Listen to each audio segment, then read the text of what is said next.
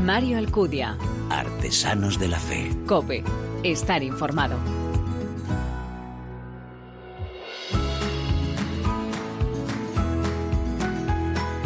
¿Qué tal? Muy buenas, te doy la bienvenida a esta octava entrega de Artesanos de la Fe en cope.es en nuestra cuarta temporada, un espacio en el que te ofrecemos una vez más al mes esa mirada diferente a la vida desde la fe, este programa en el que, ya lo sabes, se dan la mano el testimonio, la lectura y la música, elementos esenciales en esa imagen de la iglesia joven a la que nos convoca el Papa. En su reciente viaje a Malta, en el santuario de Tapinu, Francisco reflexionaba sobre la necesidad de redescubrir lo esencial de la fe, volver a la iglesia de los orígenes que no significa mirar hacia atrás para copiar el modelo eclesial de la primera comunidad cristiana, sino más bien recuperar el espíritu de la primera comunidad cristiana, volver al corazón, redescubrir el centro de la fe, la relación con Jesús y el anuncio del Evangelio al mundo entero. Porque la vida de la Iglesia no es solamente una historia pasada que hay que recordar, sino un gran futuro que hay que construir. Necesitamos una fe que se funda, se renueve en el encuentro personal con Cristo, en la escucha cotidiana de su palabra, en la participación activa en la vida de la Iglesia. No se trata de la repetición de un repertorio del pasado, sino la expresión de una fe viva, abierta, que difunda la alegría del Evangelio. Esta es la hora para volver a ese comienzo a través de una iglesia que pone en el centro el testimonio, una iglesia que desea ir al encuentro de todos con la lámpara encendida del Evangelio y no ser un círculo cerrado, una iglesia que pone en práctica el amor entre los hermanos y la acogida al prójimo, aquella formada por personas con corazones colmados de amor, de bondad, dispuestos a recorrer los caminos del mundo y a dar testimonio de ello en su día a día. Como siempre, te presento ya tres nuevos ejemplos a los que estoy seguro estás deseando conocer. Una vez más, gracias por elegirnos, descargarnos y escucharnos. Bienvenidos.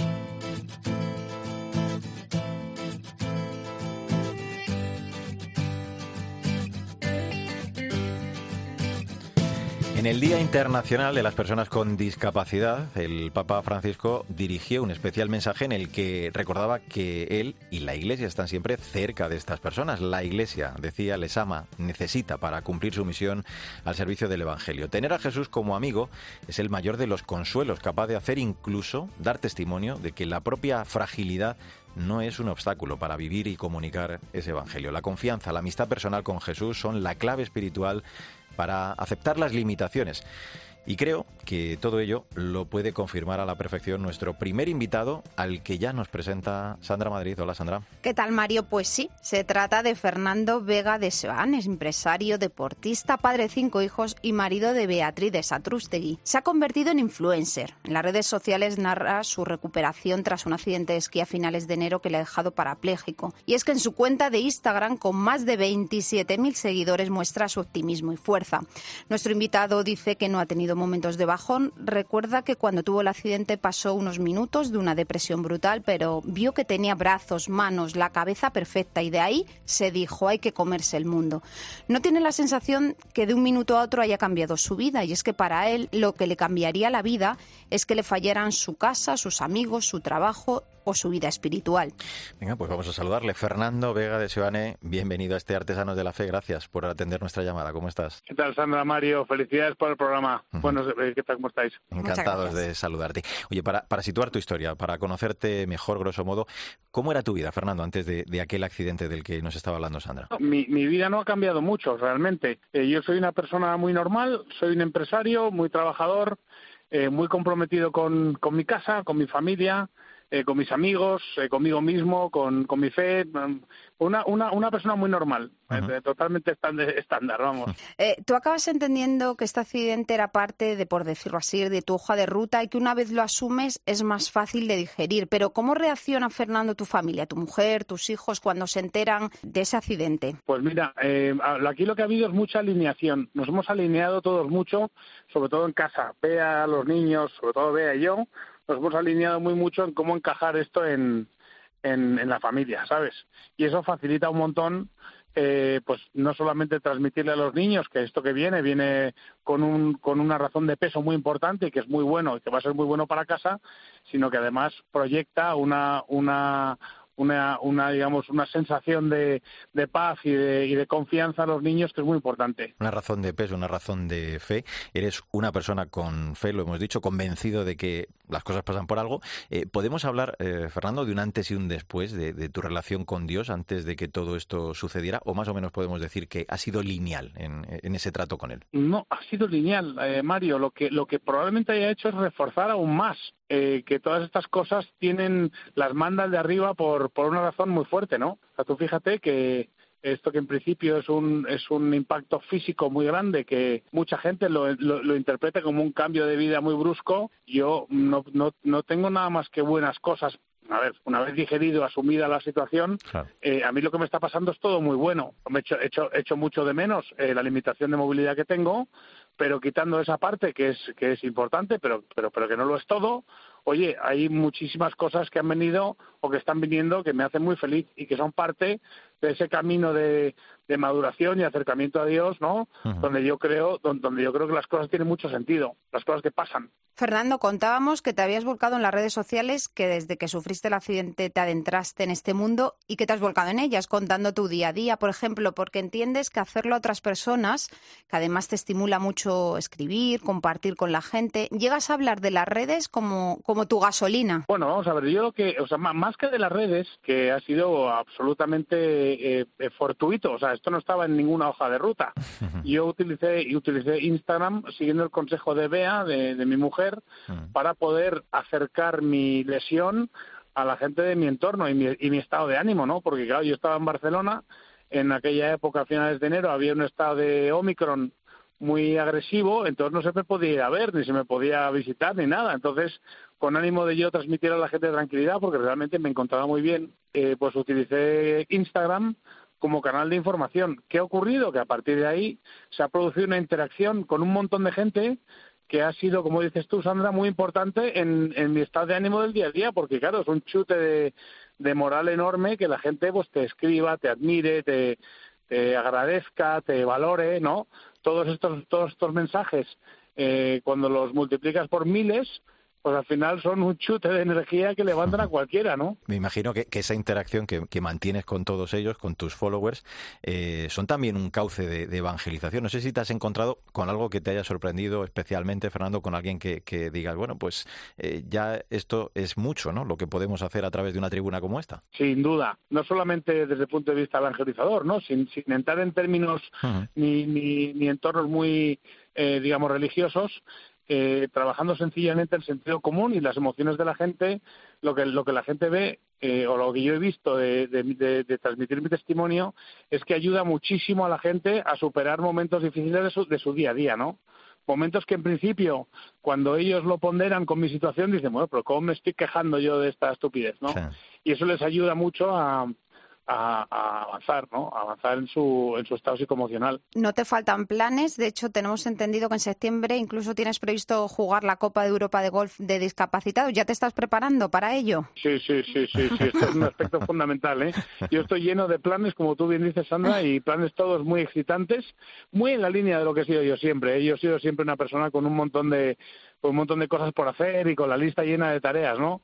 Eh, lo que pasa es que esta del golf me, me, me seduce especialmente porque, porque es, es, un reto importante. He sido muy golfista de pequeñito, lo dejé durante una época más o menos larga y ahora es un motivo de volver y volver con mucha fuerza y mucha ambición, ¿no? Eh, Fernando, ¿cómo se ha unido a, a, la familia todo esto? Has apuntado algo antes de ello, pero decías que, bueno, viviste por, por la situación sanitaria que, estábamos entonces, lo vivisteis eh, de lejos o tuvisteis que enfrentaros a ello, pero me imagino que, está siendo también una experiencia pues para uniros mucho más, ¿no? Para, para no solo dar el testimonio a vuestros hijos, sino a vosotros, eh, a tu esposa y a ti como matrimonio también, ¿no? Sin duda, este tipo de cosas, eh, Mario, si se encajan bien, refuerzan muchísimo la unidad familiar, muchísimo, es increíble increíble, de verdad, ¿eh? Uh -huh. Pero claro, tienes tienes un riesgo muy alto de que si no estás si no estás muy consolidado en tu matrimonio puede hacer daño también, ¿eh? Porque son claro. se generan situaciones muy nuevas, muy eh, unas de cierta crispación, eh, de cierto desalineamiento. O sea, hay que ser muy generoso, quererse mucho, tener mucho amor y mucha y mucha paciencia y un poquito de humor, ¿no? Para para que esto para que esto para que esto sume en vez de restar. Fernando, ¿qué mensaje enviarías a esas personas que están que nos están escuchando y que atraviesan y se enfrentan a la misma situación que estás viviendo? Bueno, lo que es importante que todo el mundo sepa porque tiene que quedar muy claro, ¿eh? que yo tengo momentos terroríficos en el día, ¿eh? Los tenía antes también, o sea, antes de antes de tener la lesión, yo cuando estaba entero, como yo digo, tenía momentos de bajón y momentos de duda y momentos de pues pues que es lo normal, es lo más humano del mundo mundial.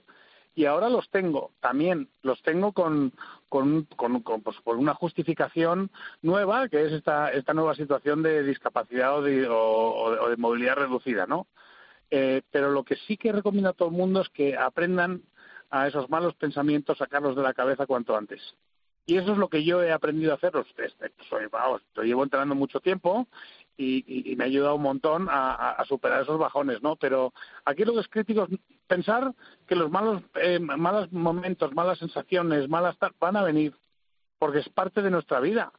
Pero gestionarlas adecuadamente es donde está la magia de todo esto. Pues eh, decía San Juan Pablo II que quien vive su sufrimiento en el Señor se, se configura más plenamente a Él. Eh, desde luego, nada más cierto. Escuchando a nuestro invitado, a, quien ve la vida desde una silla de ruedas, le, ha hecho afrontar con enorme fuerza esas barreras. Y es que, como él mismo dice, la dependencia es eh, lo que mata. Por eso a él nada le para, mm. se crece en la, en la adversidad. Fernando Vega de Soane Qué reconfortante ¿eh? y qué estimulante de verdad escuchar tu testimonio y, esas ganas de, vivir y de no limitarte. Ha sido una suerte el poder compartir, eh, que lo compartas todo esto con nosotros en este Artesanos de la Fe. Te mandamos un abrazo fuerte y seguimos muy pendientes de tus redes porque, pues, eh, desde luego nos cuentas el día a día y nos estimula a seguir viviendo con esa fuerza. Un abrazo enorme. Muchísimas gracias a los dos. Sandra Madrid, gracias como siempre por traernos esta estupendísima entrevista. Un placer, Mario. Como decías, una suerte escuchar a personas como Fernando que se crecen ante la limitación y que además con tanta fe dan sentido a toda esa situación. Hasta la próxima. Adiós. Mario Alcudia. Artesanos de la Fe. Cope. Estar informado.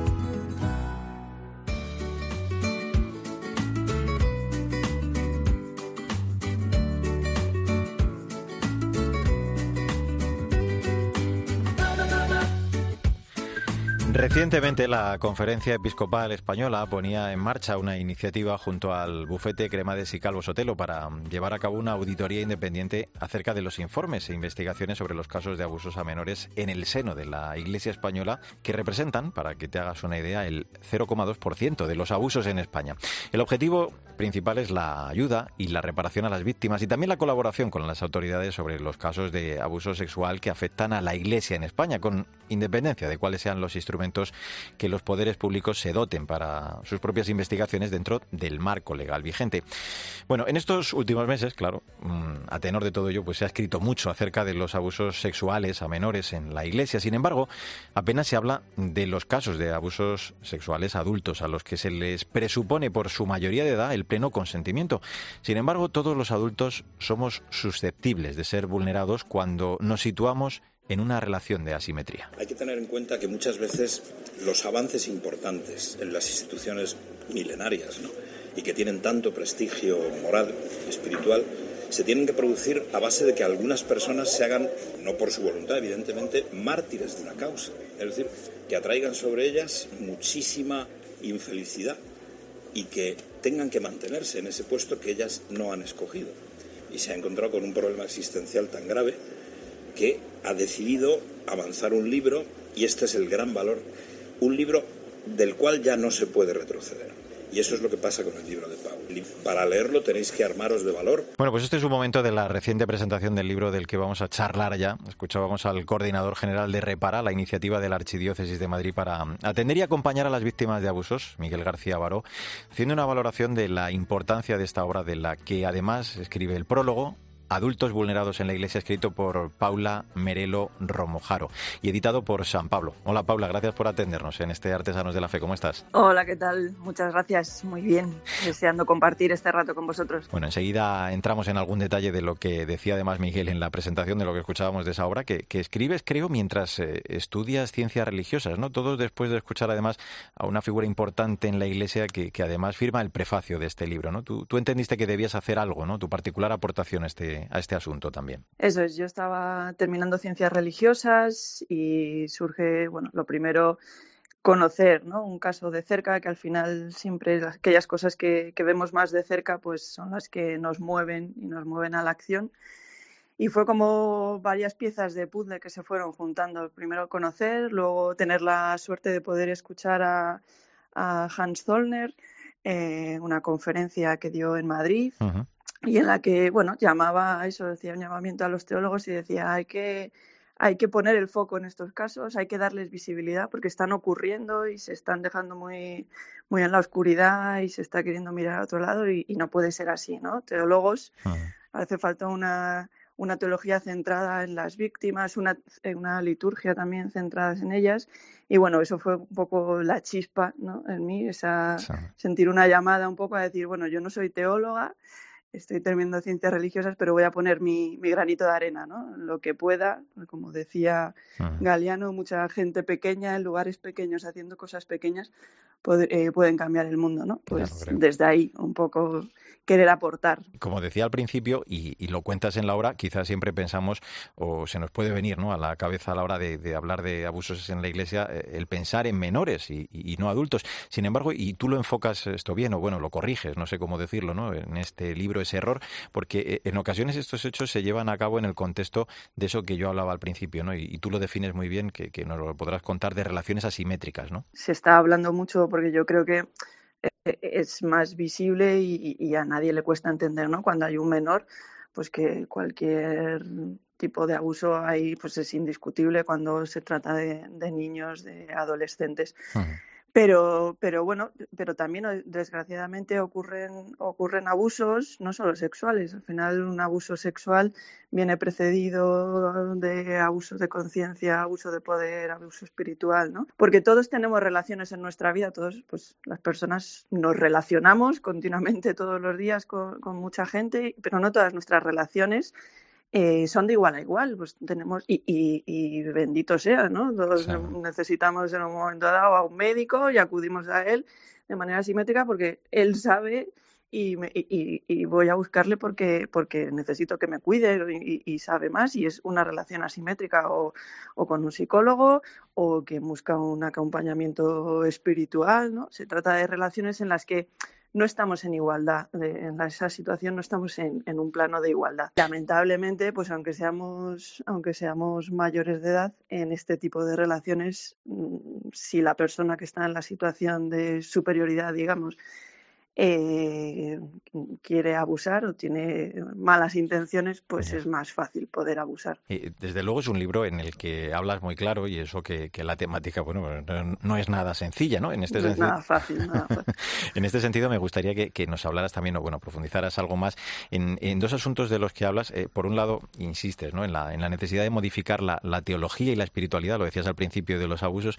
Y bueno, luego la otra cosa que, a mí me parece interesante que defiendes es eh, el de hacer público el nombre, ¿no? La, identidad de los agresores para, claro, pues romper con esa cultura, creo que dices, del secretismo. Sí, bueno, la primera parte no es tanto modificar, y era el, llamamiento que hacía Hans Zollner, no, tanto modificar, sino como sino desarrollar, ¿no? Igual que hay una teología de las migraciones, teología de las religiones, ¿no?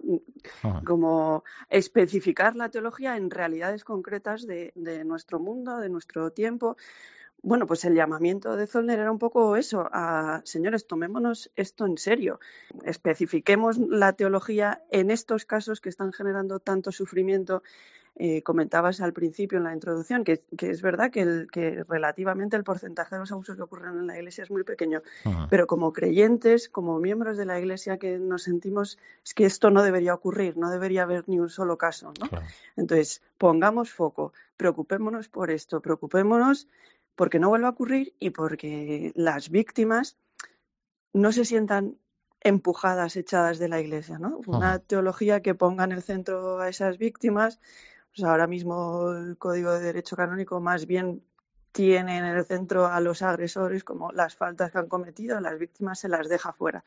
Entonces, más que modificar la teología, sería desarrollar una teología, dar visibilidad a estos casos, dar visibilidad a estas personas que están sufriendo tanto y a las que hemos convertido en víctimas y muchas veces lamentablemente las estamos ignorando, las estamos echando, tratando de echar a empujones. Un desarrollo, una actualización de las circunstancias actuales, por lo que estás contando. Y el segundo, la parte de hacer la identidad. en la parte de hacer pública la identidad, yo creo que esto es esencial para romper con el con el secretismo y con esta eh, historia de, de ocultación de los casos, ¿no?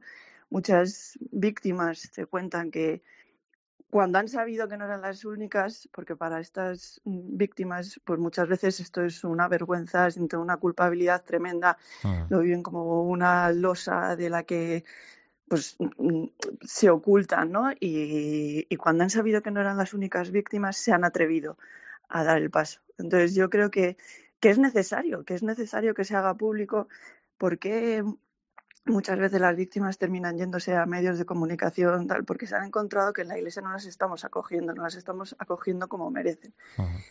Y yo eh, defiendo que es necesario hacer el, nombre eh, público, el nombre de los agresores, uno por justicia a las víctimas, pero también por protegernos, ¿no?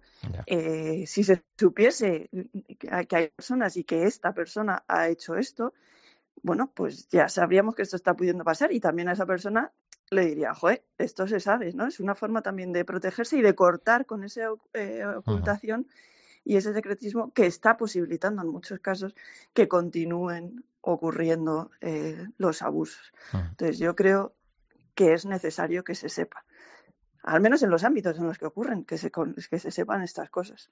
Luego esto trae desarrollos y tal, pero pero yo creo que es esencial que se conozcan los nombres de los abusadores. Hablaba, eh, Miguel, escuchábamos de, la crudeza, ¿no? Y es que incluyes eh, en esta obra el testimonio de, una víctima que, bueno, lo cuentas, ¿no? Generosamente compartió contigo su dolorosa experiencia, una laica que, a priori no encajaba en ese concepto, decíamos, de adulto vulnerable. Bueno, luego podrán leerlo nuestros oyentes. Yo, no quiero hacer, si se me permite el término spoiler, aunque sin adentrarnos en el caso concreto, Paula, eh, sí podemos decir eso, ¿no? Que decía Pepa Torres en la presentación de la obra, que, que las condiciones condiciones estructurales en algunas ocasiones en la Iglesia eh, eh, podrían abocar a que se produjeran esos hechos. ¿no? Ella, de hecho, advertía, creo, en algunas ocasiones del riesgo, hablaba de la sacralización del, poder clerical. Eso es. Por, ahí hay, por una parte, yo lo comento también en el libro, el riesgo del clericalismo, que también el Papa Francisco lleva tanto tiempo denunciando y avisando del peligro del clericalismo, ¿no? de dotar a los sacerdotes, por ser sacerdotes, eh, pues de un halo especial y, y subirles ahí en esa relación asimétrica eh, como por encima de los demás, ¿no? Y, y, y, eso es un peligro que corren quienes son ordenados, que de repente se creen por encima de los demás, pero también muchas veces de los propios laicos, que caemos en el error de colocarles por encima y entonces, eh, bueno, eso profundiza en, eh, en, esta asimetría y en este peligro. Y muchas veces también escuchando historias de, de, las víctimas, pues surge lo que decía lo que decía Pepa eh, de las estructuras que muchas veces parecen hasta estructuras de pecado, ¿no? Porque se ha generado ahí una inercia, bueno, pues eso de ocultar, de que esto no se sepa malentender o no querer entender bien eh, esto del escándalo y de proteger la imagen de la Iglesia, ¿no? Cuando el Evangelio es claro cuando nos dice que la verdad os hará libres, ¿no? Eh, desde la Iglesia deberíamos afrontar esto con valentía. por supuesto, no es un tema fácil, no, no, es nada sencillo y es algo bastante vergonzante, pero, pero mucho más grave eh, para la imagen de la Iglesia es el tratamiento que se está haciendo en muchas ocasiones, eh, bueno, pues eso de querer ocultar, que parece que, que, queremos guardar esto debajo de los muebles y que, y que no se sepa, ¿no? No solo Pepa. Había algún obispo en, en Alemania que decía que el abuso de poder está en el ADN de la Iglesia y el propio Zollner también en alguna entrevista decía que muchas veces el problema es sistémico, que están las propias estructuras y en los procedimientos hay víctimas, cuando escuchas víctimas, y yo pues he vivido como bendición, ¿no? no solo la víctima que es protagonista del libro, sino a raíz de ir entrando en este campo, pues he ido conociendo a otras víctimas que también han compartido su experiencia, eh, quienes han dado el paso valiente eh, de denunciar, se encuentran con unos procesos que son muy oscuros, que no son nada claros, que las mantienen al margen porque eh, los procesos canónicos ni siquiera contemplan a la víctima, o sea, se denuncia y ya no reciben información en muchas ocasiones. Eh, son eternos, los tiempos de los procesos son eternos y eso es tremendamente revictimizante, tremendamente doloroso. Y eso es algo es verdad que, estamos avanzando y que estamos aprendiendo y que se está intentando, pero todavía, todavía queda ahí. Queda camino por recorrer. Mucho camino por recorrer, efectivamente. Mm.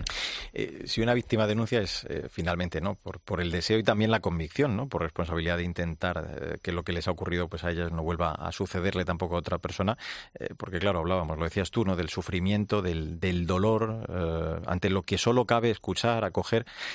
Debemos preguntarnos, lo decías tú en la presentación, Paula, si, sabemos estar al lado de las víctimas. Y, bueno, yo creo, me gustará escucharte a ti, pero gracias a Dios que en este aspecto sí que se está trabajando mucho, ¿no? Y bien en estos últimos años, por ejemplo, desde las diócesis, escuchábamos a Miguel antes desde ese proyecto Repara en la Archidiócesis de Madrid, ahora la Iglesia, el proceso que ha iniciado.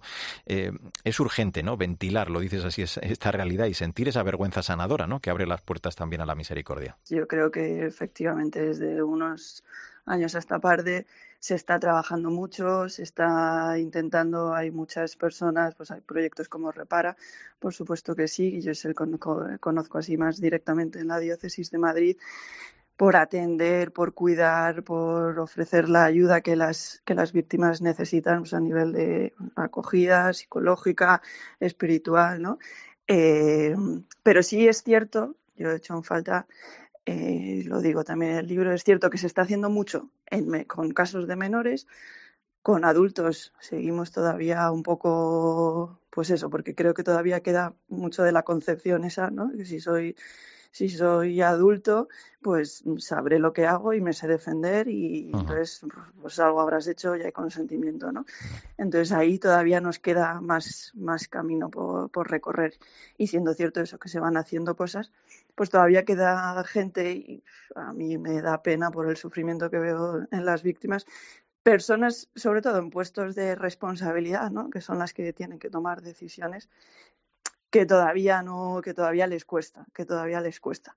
Zollner utiliza en el prólogo del libro la imagen del barco, ¿no? Cuando hay un barco muy grande que está en el mar, pues se da, sí, se intenta cambiar, pero hasta que realmente hay un cambio de rumbo, cuesta. Pero bueno, ojalá poco a poco, y el Papa Francisco también está poniendo muchas ganas y mucho interés en esto, pues poco a poco vaya calando realmente hasta, pues en todos los niveles de la Iglesia. Seguro que sí. Te hago la última. Creo que quieres seguir trabajando en este asunto. De hecho, en el anexo incorporas incluso una encuesta, ¿no? Para que puedan cumplimentarla los, los lectores. Yo le llamo un libro analógicamente interactivo. es un libro, bueno, en papel, eh, pero es interactivo porque, pues, bueno, sigo abierta a que la gente pueda colaborar y eso tiene dos partes. En el anexo está el enlace a la encuesta, por lo tanto es una encuesta que sigue abierta. El, libro recoge los resultados, llegaron a contestar hasta 300 personas eh, y ofrezco un poco estadísticas a partir de ahí y es una encuesta, lo que digo, es abierta y, y sí es importante que conteste cualquier persona, ¿no? Porque eh, con esto me refiero a conozca o no conozca casos, porque la pregunta inicial es, ¿conoce usted a alguien que siendo adulto haya sufrido eh, abusos en la iglesia. Por lo tanto, es importante tanto los síes como los noes. Y por otra parte, también hay un correo electrónico, que eso fue una petición de la víctima, un poco eh, si alguna víctima se reconoce en este caso, en el contexto, en el abusador y quiere entrar en contacto con ella, pues, pues ahí vamos a seguir estando y acompañando. Pues el mal no puede tener la última palabra, como se dice en el prólogo, una narración inteligente, pudorosa, llena de sentido cristiano y de reclamación, de justicia y de verdad. Se trata de dar visibilidad a las víctimas y bueno, pues también crear conciencia sobre esta lacra que corrompe el corazón de la Iglesia, romper con esa cultura de la ocultación para que no se repitan y también, claro, pues para dignificar a las víctimas, porque como como muy bien nos recuerda el Papa, la cultura del abuso y del encubrimiento son incompatibles con la lógica del Evangelio. Todo ello vas a encontrarlo en este libro, Adultos vulnerados en la Iglesia, de Paula Merelo Romojaro, editado por San Pablo, que tan amablemente nos ha atendido en este Artesanos de la Fe y a la que, bueno, pues yo también quiero agradecerles un necesario e interesante trabajo sobre un tema que preocupa y que ocupa la Iglesia. Un abrazo fuerte, Paula. Muchas gracias, un abrazo fuerte.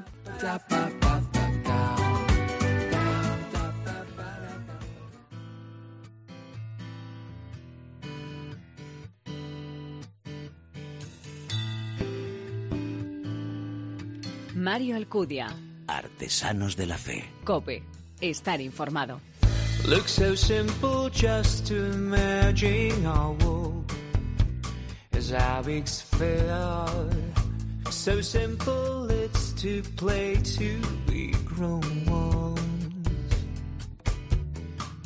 Looks so easy, simply think that everything Esto que suena es que sencillo, interpretado por el sacerdote de la diócesis de Alcalá de Henares, Jaime Salido Moreno, conocido artísticamente como Jaime Sal Moreno. Tiene 41 años, cuya música conocí y me impactó muy gratamente en la final del Madrid Live Talent, donde participó como jurado. Es arquitecto y después de un periodo de ejercicio de su profesión ingresó en el seminario de su diócesis especializándose en Sagrada Escritura. Fue ordenado sacerdote en junio de 2014, es párroco de San Cristóbal de Alalpardo, administrador parroquial también de la Inmaculada Concepción de Valdeolmos. Además es profesor universitario, entre otras de la Universidad Eclesiástica San Damaso, aunque hoy por lo que queremos charlar con él, como te decía, por su faceta musical como compositor y cantante. Hola Jaime, ¿cómo estás? Bienvenido a este Artesanos de la Fe. Muy buenas, Mario. Un placer enorme estar con vosotros. Estamos ya hablando del cuarto disco, aunque eh, el tercero y el cuarto es verdad, Jaime, que, que se han ido forjando, yo creo, casi a la par, ¿no? Uno bilingüe y este último, como estamos escuchando, todo en inglés, que, que son traducciones, ¿no? De discos anteriores. Así es, eh, sí, porque en estos últimos años eh, he ido adquiriendo pues un público mm, en, ma- en su mayoría eh, extranjero y les interesaba escucharme música en inglés y digo bueno pues eh, como era algo que además eh, tenía yo ganas de hacer pues Ujú. me puse a ello y nada y traduje algunas de las canciones que yo consideraba más eh, referenciales y bueno pues eh, salió digamos este disco de traducciones a la par que eh, estoy haciendo el tercer de, de los discos que sí que es eh, con canciones a- algunas nuevas todas pero algunas en español y otras en inglés Wherever you are, you live in my heart. No matter how far, you're visible like a shooting star. You are wonderful, awesome and adorable, shining bright, my sun, brilliant as the sun. Esto es eh, You and Me, junto a otras canciones como Who You Are. Escuchándote, eh, podríamos decir, Jaime, que, que eres todo un cluner, ¿eh? algo que, que supongo aprendiste en tu tiempo en Estados Unidos, donde tú contabas, te contagiaste de la sensibilidad musical de, de anónimos intérpretes, ¿no? De, de jazz, de soul, de, de gospel. ¿Cómo fue aquello? solía ir a, a un club de jazz en la 51 Mm. eh, que pues que tenía siempre actuaciones en directo y, y me, me chiflaba poder eh, vivir eh, pues ese, ese ambiente a la par que pues cenabas o lo que fuera, ¿no? Y, Sí. y bueno, cierto que eso pues eh, deja huella. Estas canciones, estas justo las que están sonando ahora, es una colaboración, eh, estas no son mías, son, es una colaboración que, que estoy haciendo, bueno, que hice de varios temas con, con algunos autores extranjeros y, y bueno, pues algunos de ellos ya han sacado los, los temas y, están toda- y están por ahí en Spotify. Pero bueno, hay unos cuantos grabados todavía que, que irán sacando. No obstante, los, los míos, de los míos he sacado un par de ellos que están en español y sí que están en la plataforma también de Spotify con el tercer disco, vamos, con como singles de, de lo que luego ya será incluido en el álbum del tercer disco. Eh, eh, contaba Jaime que estudiaste arquitectura en Nueva York, te, te empapaste de, esa arquitectura más vanguardista y vitalmente eh, contabas en alguna entrevista fue como darte ¿no? una segunda oportunidad, pero comprendiste que aquello no te llenaba porque sentías, decías que, que Dios te pedía un compromiso absoluto y, así hiciste, ¿no? Pusiste rumbo de nuevo a España para, para entregarte por completo al Señor. Así es. Eh, Toda la vida he tenido la sensación de que por más que conseguía los objetivos que yo me proponía, yo creo que el Señor me lo, me lo daba, ¿no? Eh, para darme cuenta de que eso no iba a llenar el corazón. Pues así me pasaba, que, que no eran suficientemente grandes o que no, que no llenaban lo suficiente la sed que tenía dentro y, y bueno, pues el problema no estaba en conseguir o no los objetivos, sino en quién proponía los objetivos, que no, no tenía que ser yo, sino tenía que dejarle al Señor que Él propusiera cuál era el objetivo y, por supuesto, cuál era la vocación. Eres precioso a mis ojos.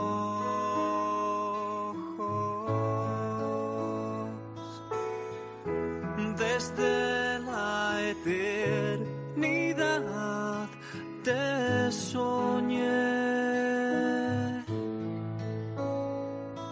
Te soñé. Esto es eh, Me das de tu primer trabajo, Confidencias, Contradicciones y Conversión. Hay, que retroceder hasta tu etapa como seminarista, creo incluso que, después de haber participado en La Voz del Desierto. Eh, ¿Cómo y cuándo, Jaime, te das cuenta realmente que, este es un talento que, debías poner al servicio de la evangelización? Bueno, y, en qué momento y qué es lo que hace que te atrevas a dar ese paso en solitario en esto de la música? Pues sí, esto sucedió el tiempo atrás, antes siquiera de que de que llegase a la consideración de, de lo que el Señor me pedía, ¿no? De- del sacerdocio. Mm, En, en la parroquia, en las oraciones, pues ponía al servicio de, de Dios y de la comunidad el- mi talento musical de, pues de tocar, de cantar y, y también de componer y, y lo hacía no solo gustosamente, sino que además el Señor también desarrollaba en mí eh, capacidades que yo mismo desconocía y, y capacidades, me refiero cualidades para la evangelización. Y, y eso es lo que me pasa con Dios, que cuando pongo algo a su servicio, Él me descubre mucho más. Y no solo eso, sino que, que, descu- que yo descubro que yo soy más eso que otras cosas que a lo mejor me vea yo propuesto, ¿no? Y así me pasó con el tema de la música también. Claro. Y, Digamos que surgió, ¿no? Que brotó. E- Este disco habla de, de tu relación precisamente con Dios a lo largo de, de tus entonces 28, 28 años de vida, que es cuando lo publicas. Eh, de los 10 Eso temas, eh, cinco digamos que tienen contenido que antes eh, fueron antes de entregar como tu vida al Señor y luego las otras el, el después, ¿no? Por decirlo así. Digamos que todos forman parte de, de- de- de ese conflicto eh, interior. Algunos incluso al- alguno incluso es anterior no entonces ha- hay momentos en los que uno tiene como tiras y aflojas en los que se entrega pero pero no acaba de dar el paso no y yo ordené estos temas eh, de una forma más orgánica para que pudieran sí como para que pudieran comprenderse de principio a fin como una convers como un proceso lineal de conversión pero es verdad que hubo muchas idas y vueltas en este proceso de conversión no y y, y por eso pues hay algunos temas que a lo mejor aún siendo anteriores, sin embargo, fueron colocados posteriormente en el, en el disco. Una cosa que no he comentado antes es que el disco, después de haber eh, cantado con la voz del desierto, pues Sí. yo claro, dejé de, dejé de estar en el grupo, les comenté que iba a ser difícil porque me iba a trabajar a Estados Unidos y bueno, pues ellos también tenían un ritmo que me resultaba difícil, ¿no? Y Claro. no quería tampoco meterles en el compromiso de tener que coger aviones ida y vuelta. Cierto tiempo antes estuve trabajando en Sevilla y sí que cogía aves ida y vuelta cuando había conciertos. Pero bueno, lo cierto es que ya yo creo que era el momento como de en, este- en 2007, de, después de grabar el segundo disco con ellos, de, de dejarlo y, y bueno, y aunque seguí mm, colaborando con ellos, haciendo las portadas de los discos durante varios años, Ajá. Del tercero, del cuarto disco también les hice yo la, la portada. Lo cierto es que musicalmente no, no podíamos ensayar ni tampoco podía acudir a los conciertos. Y luego ya, eh, una vez entré al seminario, no pensé en volver tampoco a la voz del desierto, ¿no? aunque volví a España. Digamos que ellos, eh, el tipo de música que, que ellos eh, iban eh, haciendo, pues difería cada vez más de, de las sensaciones internas que yo tenía cuando quería componer algo o cantar algo. Entonces, pues yo no tiré tanto por el rock como ellos, como, como por eh, canciones un poco más intimistas, ¿no? Y- o medios tiempos. Y, y, y finalmente pues derivó en, en la en la posibilidad de grabar algo, pero esto no surgió hasta que eh, cuando falleció Pablo Domínguez, Ujú. eh, pues un, yo, yo compuse un tema y digamos que personas empezaron a interesarse por producir musicalmente este disco, el, el primero de ellos, y, y finalmente surgió que gracias a, la aportación de, de estos productores, pues eh, grabé el primero de los discos y luego el segundo, el tercero, pues ya se han ido haciendo pues canción por canción, tranquilamente, a lo largo de los años posteriores. estén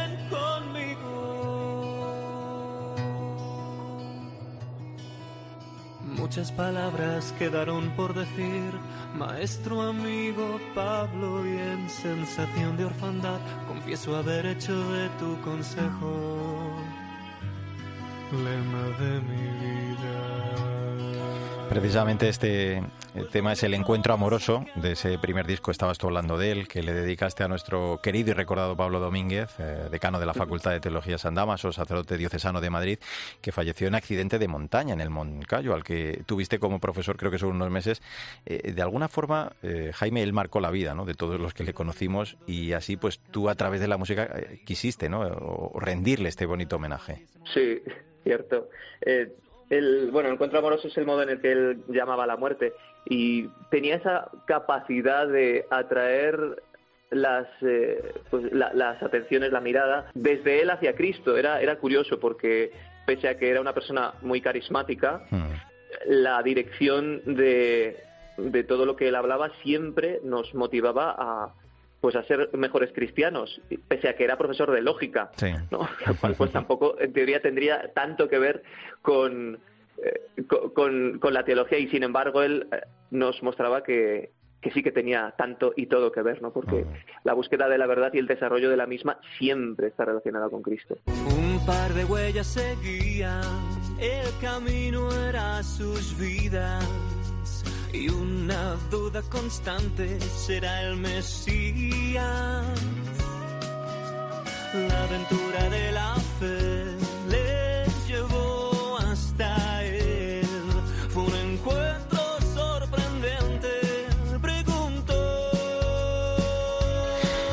Esto forma ya parte de tu segundo disco. Esto es eh, Maestro donde vives, en el que vemos, eh, Jaime es experto en Sagrada Escritura, del que hablaba yo al comienzo en tu presentación, que, inspira no solo el título, sino los temas ¿no? de, todo este trabajo. Sí, eh, fíjate que este, este trabajo la mayoría de las canciones las compuse eh, siendo ya estudiante o bien de teología o bien de Sagrada Escritura ya de la especialidad. Mm. Aunque esta canción en particular, que, que, también la tuve con La voz del desierto, fue la primera canción que compuse en mi vida, digamos, eh, la primera canción para la evangelización que compuso y esta tendría yo 15 años y lo que hice con esta canción en particular y con alguna otra en, eh, fue retomarlas para el disco Palabra, dándole una nueva perspectiva. Bueno, si escucháis la versión de La voz del desierto es absolutamente rockera, maravillosa y a esta le dimos un toque country, como más, pues como decía antes, medio tiempo mm. y como degustando las palabras. Sí me gusta mucho degustar las palabras porque le doy mucha importancia en los temas. Y este segundo disco, el de palabra, trata de respetar mucho tanto las traducciones litúrgicas para que a, las, para que a la gente le suene eh, como el contenido específico de la escritura, ¿no? Quiere decir que uno elige pasajes selectos que expresen momentos importantes en la vida de las personas. Nuestra lucha en este mundo cuestión de justicia social. No va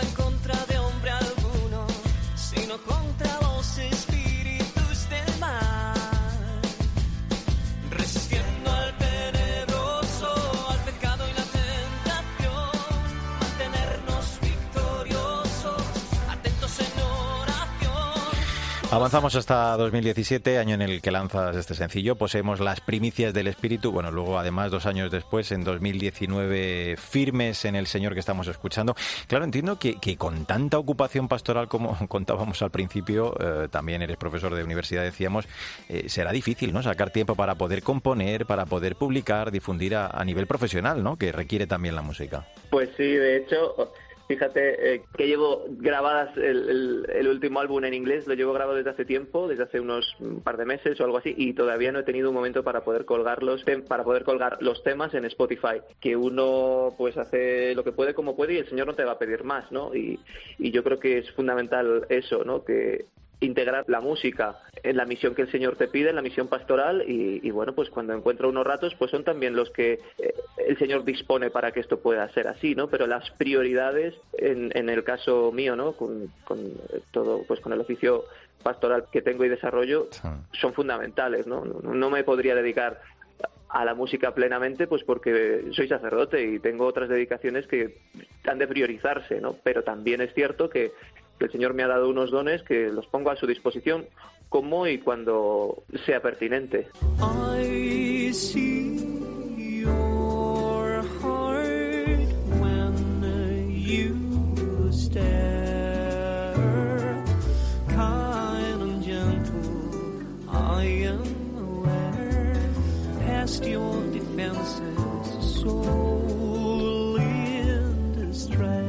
Estamos escuchando ese Who You Are que decía yo al principio junto al You and I, esa colaboración en ese disco. Eh, ¿Cómo y por qué, eh, Jaime, esto de cantar en inglés?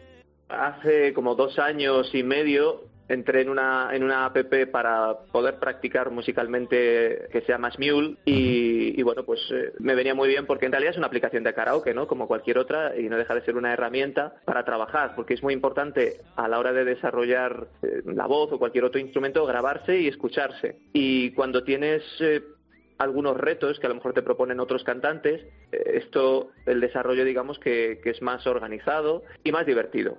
Y entonces, a raíz de entrar en esta aplicación, hubo gente que me empezó a contactar, entre ellos eh, Rodrigo Campos, que es el compositor de estos dos temas, y otros tantos que he grabado con él y que ya irán saliendo a lo largo, pues, no sé si de este año de, o del año que viene. Y Rodrigo me, me propuso la oportunidad de cantar temas suyos y, y, y, bueno, escuché sus temas, escuché las letras, que como te he comentado, importantísimo y me pareció muy muy adecuado poder cantarlas con él. De ese modo en esta aplicación pues he podido conocer a muchos otros cantantes o personas eh, que que me han, han, ido siguiendo mi música y ellos mismos me demandaban, oye, eh, ¿por qué no, no cantas algo en inglés o no eh, haces algo en inglés? Y, y, y, bueno, pues atendiendo a esta demanda y también porque en cierto modo lo tenía pensado desde, desde siempre, ¿no? El, el, poder transmitir a mi música, ¿no? La que la que me brota de la oración y, y de y de mi y de mi fe, pues eh, en otros idiomas, ¿no? Y en este caso, pues el inglés mm. creo que era pertinente también. En el poco tiempo que te dejan tus ocupaciones eh, pastorales, como estábamos contando, eh, podemos incluso escucharte de vez en cuando alguna pequeña actuación cuando tienes ese tiempo, eh, pero para disfrutar de, de tu música, eh, principalmente debemos acudir, ¿no? A, a plataformas como Spotify o, o YouTube, ¿no? Así todo el mundo que te esté escuchando ahora pues podrá disfrutar de, de, esta música, ¿no? Exacto. Luego estamos todavía haciendo la web y reconozco, en este caso públicamente ante el webmaster, que es culpa mía no, no terminar eh, la web, que todavía está en construcción eh, jaimesalmoreno.com, precisamente para poder difundirlo también desde la web, pero sí, yo creo que Spotify es la plataforma donde, donde mejor se puede escuchar. También, también a veces cuelgo algunas cosas en YouTube de año en año, ¿no? Cada verano quizá o cada ratejo que puedo encontrar. Tengo, tengo mucho material que todavía no, no, no he colgado.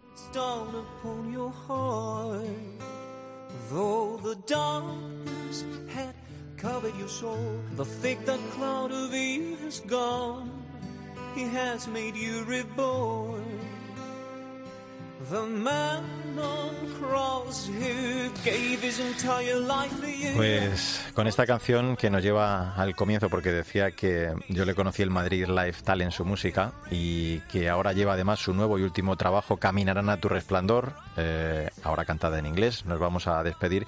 Dice nuestro invitado que le gustaría ser recordado por haber sido testigo de Dios ante los hombres desde luego con su música esto no cabe duda, que, que, esto será si cabe aún mucho más sencillo, porque deja que con su voz la palabra del Señor eh, fluya en los escenarios, eh, porque ese don es instrumento para expresar lo que el Señor hace en su vida. Jaime Salmoreno, ha sido un gusto conocerte, escuchar, descubrir tu estupenda música y bueno, pues charlar contigo también este ratito en Artesanos de la Fe. Seguiremos muy pendientes de tu carrera el ratito que te deje y puedas subirla también. Un abrazo muy fuerte. un abrazo enorme, muchas gracias a ti. Decía el Papa que los cristianos no podemos ser personas tristes, y es cierto, porque la alegría parte de la fe, nace de la esperanza y es una preciosa forma de caridad. Si la fe no nos hace alegres, no es una fe verdadera. Lo hemos constatado una vez más en el testimonio de nuestros invitados. Es verdad que la vida no es siempre alegre, no todo es perfecto. Sin embargo, el Evangelio es invitación a la alegría incluso cuando las cosas no van bien. El Señor es el fundamento más sólido de la alegría. Saber y creer que nos ama, que está a nuestro lado, el Señor muerto y resucitado por nosotros, como hemos recordado en estos recientes días de Semana Santa, asumido por nosotros y con nosotros nuestro sufrimiento y nuestra muerte para transformarlos en senda que conduce a Dios. También cuando somos tentados por el pesimismo, ante el mal, también cuando vivimos experiencias de pesadumbre, de cansancio, de soledad o incomprensión. El Señor se hace cercano para sostener nuestra esperanza y nosotros con nuestro testimonio, con nuestra vida, estamos llamados a dar testimonio de esa alegría y de esa esperanza. Ahora sí, como siempre te digo, no olvides que el arte de la vida debe conducirnos a Dios. Te espero en nuestro próximo programa.